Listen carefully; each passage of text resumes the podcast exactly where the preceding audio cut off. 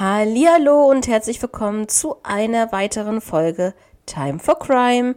Wenn ich mich immer noch etwas kränklich anhöre, wundert euch nicht, denn ich nehme das jetzt hier alles, also die letzte Folge und diese Folge an einem Tag auf, also bitte nicht wundern. Ich muss mich ein bisschen Vorarbeit leisten, ja. Ich hoffe, euch geht es gut und schön, dass ihr alle wieder mit dabei seid an diesem Freitag. Und ja, ich habe wieder zwei Fälle mit im Gepäck.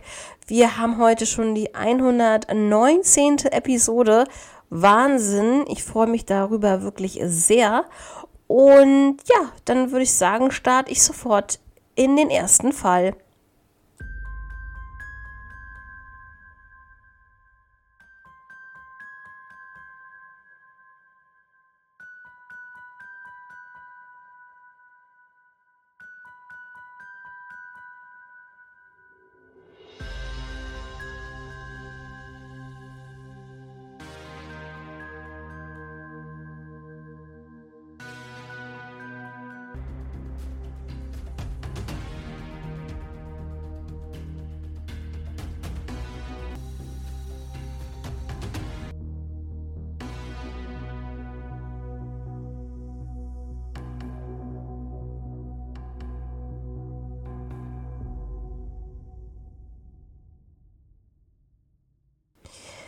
Ja, und zwar geht es hier im ersten Fall um Sherry Lynn Ball.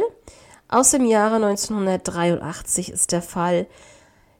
Sherry Lynn, oder ich nenne sie jetzt einfach mal Sherry, sie war 20 Jahre alt, 1983, lebte in Boca Raton im Palm Beach County, Florida. Sie träumte Model zu werden und am 27. Juni 1983 hatte sie eine Verabredung mit einem unbekannten Freund und wollte mit ihm nach New York fahren, um dort ihre Modelkarriere ins Laufen zu bringen. Ungefähr gegen 17.30 Uhr verabschiedete sie sich und ging dann zu Fuß nach Boynton Beach. Dort traf sie sich dann mit diesem ominösen Freund.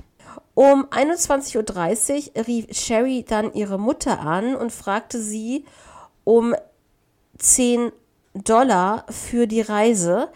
Diese holte dann das Geld noch an dem gleichen Abend ab und war wirklich sehr gut gelaunt. Am 28. oder 29. Juni rief Sherry ihren Freund an von einer Raststätte aus, und zwar in Virginia. Und ja, sie freute sich halt wirklich schon auf die Stadt New York. Und ja, das war sozusagen das letzte Lebenszeichen. Ihre Mutter machte sich natürlich auch zwischendurch sehr große Sorgen. Und am 30. Juni 1983 wurde Sherry dann als vermisst gemeldet. Und dann ein paar Monate später, es war dann der 29. Oktober, fand man eine weibliche Leiche in Orleans County, New York, ungefähr 1300 Meilen vom Heimatort von Sherry entfernt. Diese Leiche war stark zersetzt, lag natürlich schon eine Weile dort. Diese junge Frau hatte blonde Haare und ja, wie ich schon sagte, lag mehrere Monate schon dort, eventuell bis zu vier Monaten.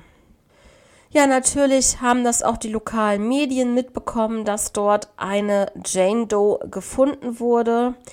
Und es gab dann halt 1984 Gesichtsrekonstruktionen, die angefertigt wurden, um herauszufinden, wie sah denn diese Person zu Lebzeiten aus und kann man sie somit vielleicht auch, ja, wiedererkennen. Und ja, 1988, also dann nochmal vier Jahre später, wurde Sherry dann für tot erklärt, weil sie halt schon wirklich so lange nicht auffindbar war.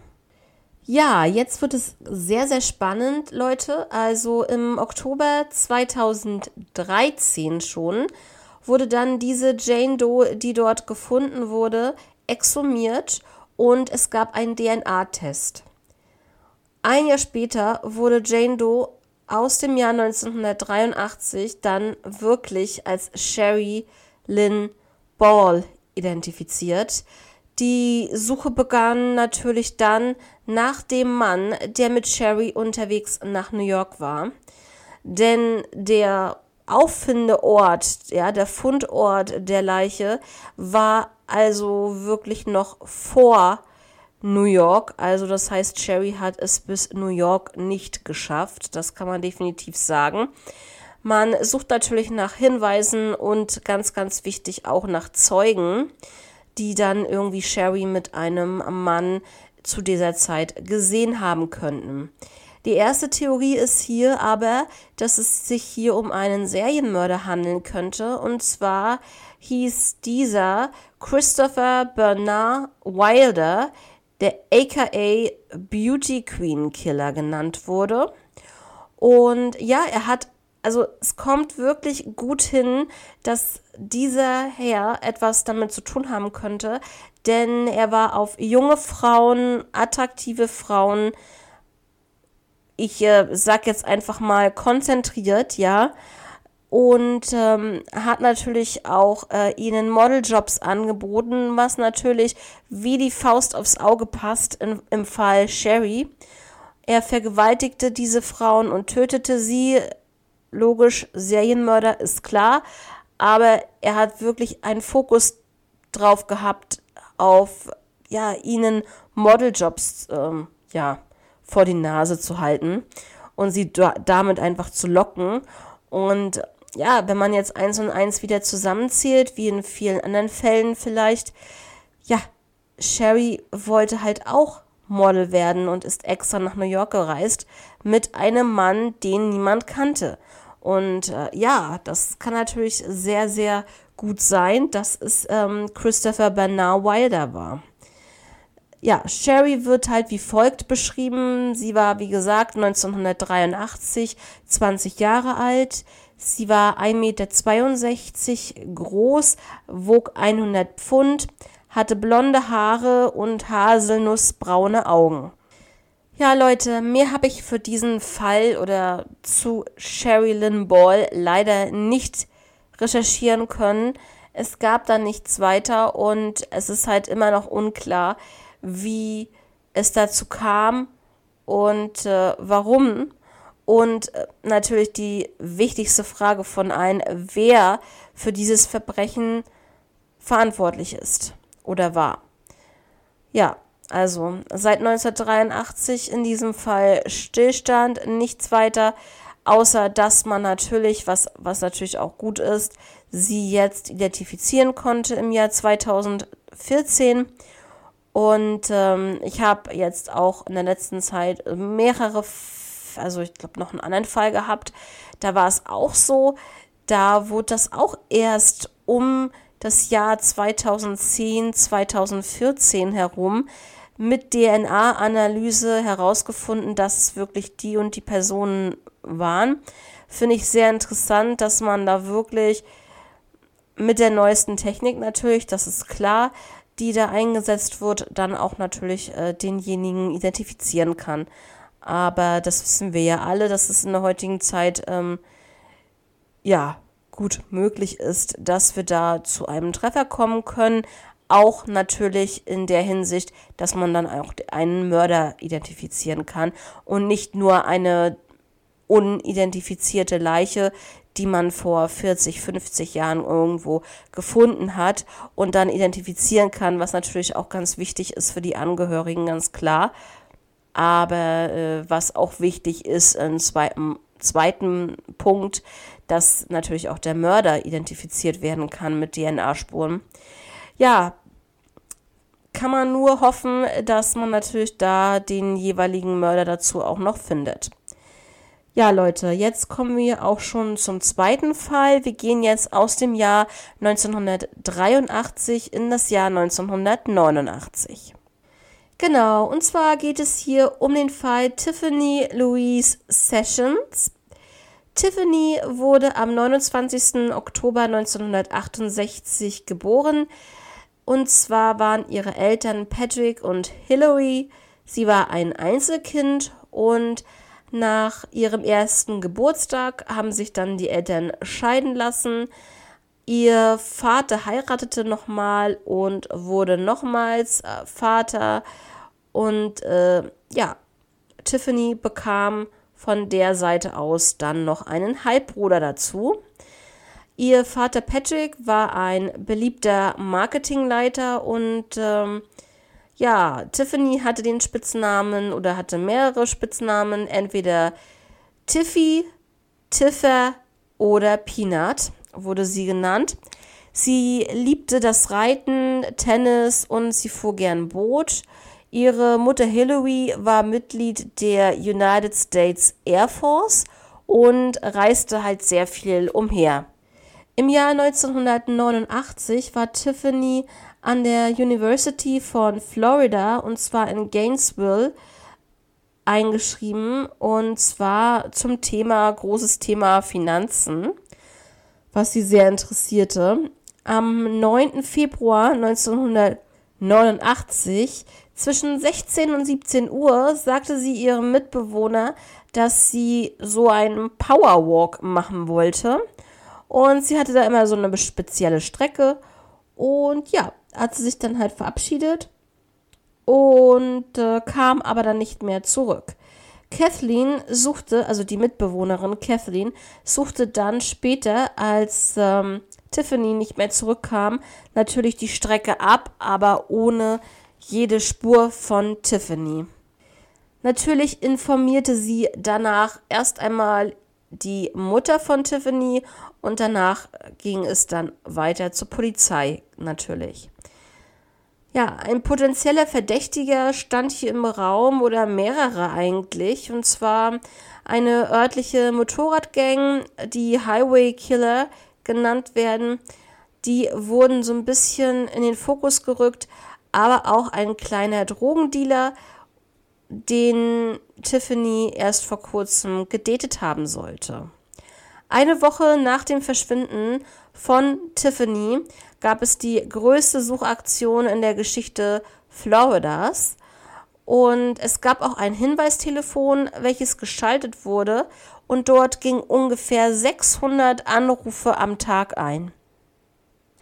Es gab dann auch eine Belohnung von, haltet euch fest, 250.000 Dollar und nochmal für Hinweise nochmal obendrauf 100.000 Dollar.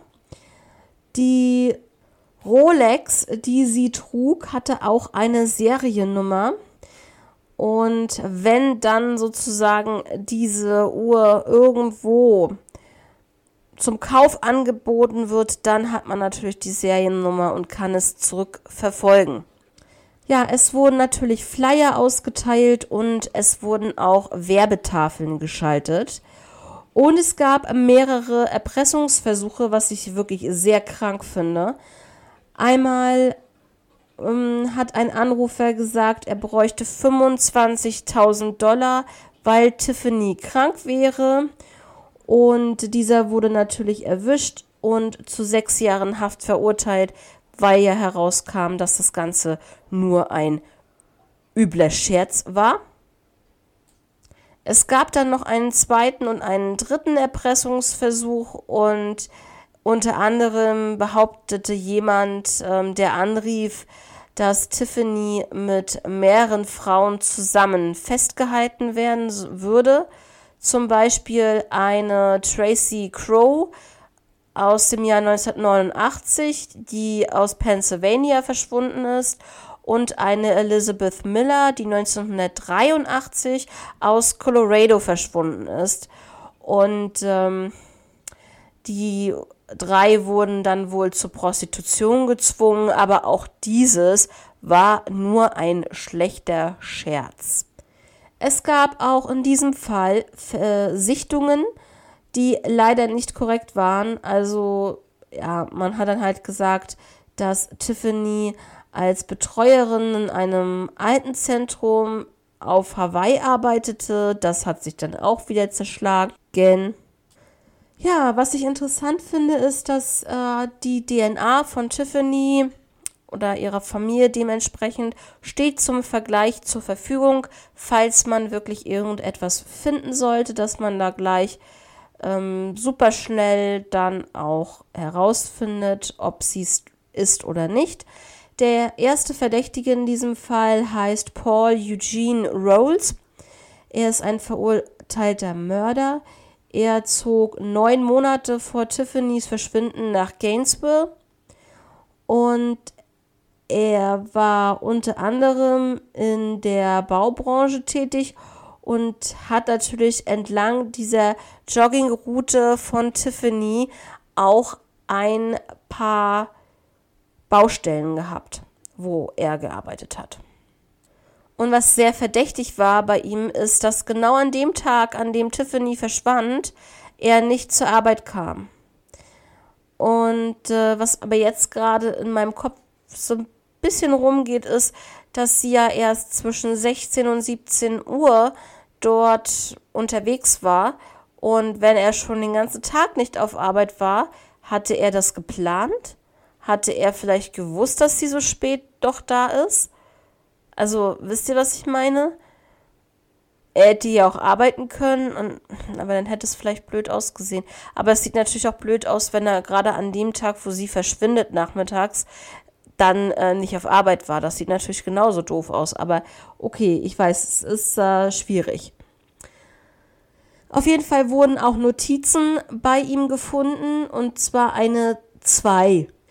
Genau, und zwar stand diese 2 neben dem Datum des Verschwindens von Tiffany. Und es kann natürlich möglich sein, dass diese 2 bedeutet, dass sie Opfer Nummer 2 ist von ihm.